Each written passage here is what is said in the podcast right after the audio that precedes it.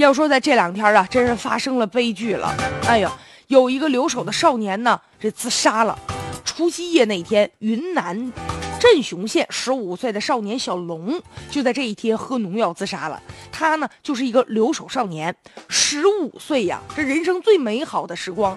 结果这孩子选择还在这个除夕之夜和亲人呢永别了，让大家觉得很震惊。关键问题是我们想知道这孩子究竟啊遭遇什么了，有什么过不去的坎儿啊？他呢留下了一个遗书，上面就写道：“说为什么别人都有 这好的家庭，我没有啊？别人都有好的童年，我就在这阴暗的时间里度过了。说他呀，只有爸爸妈妈呀，这陪不了他们，只有爷爷奶奶能陪。他说，如果死了，对我来说是一种解脱，对家庭啊减轻负担了。”我可以给我父母省下一笔钱，同时呢，我就不用受我爸的气了。说爸爸，我死了你就高兴啊？他就讲说他爸呀，总给他压力，让他很难过。他认为他的死就是父亲造成的，希望下辈子我们互不相认。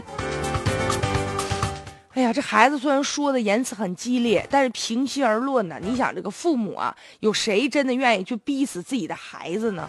据说呀，事后小龙的爸爸就万分悲痛，那眼睛哭的都肿了。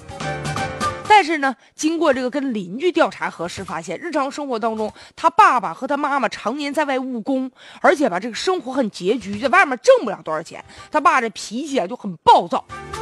也没工夫问问这孩子的学习啊、生活呀，经常吧，这好不容易回来一趟，哎，就有怒火就在这孩子身上撒，所以就导致什么呢？本来就聚少离多，亲情啊就有几分就淡漠了，再加上天天吵，所以这个父子关系很紧张啊。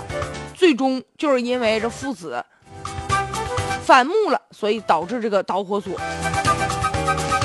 其实啊，这孩子就长时间的留守的生活，也是导致最终他想不开的一个元凶啊。因为你想啊，这十五年呢，缺乏这个父母的关爱，就让这孩子这个性格比较孤独、比较内向，内心比较脆弱呀。现在这一个人的悲剧，确实呢也凸显现在有部分呢这个农村的留守少年的家庭的现状。外出啊，父母打工，孩子心里啊心情也不太舒畅。所以说，这年仅呢十五岁的这个少年，他在前一段时间他想自杀之前，是不是应该就有一些反常的举动呢？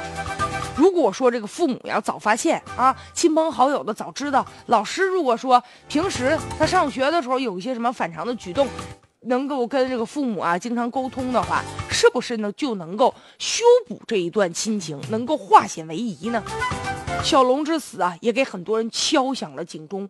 外出打工的父母，你挣钱确实是为了孩子好，但是呢，一定要记住常回家看看孩子，需要的是心理的安慰呀。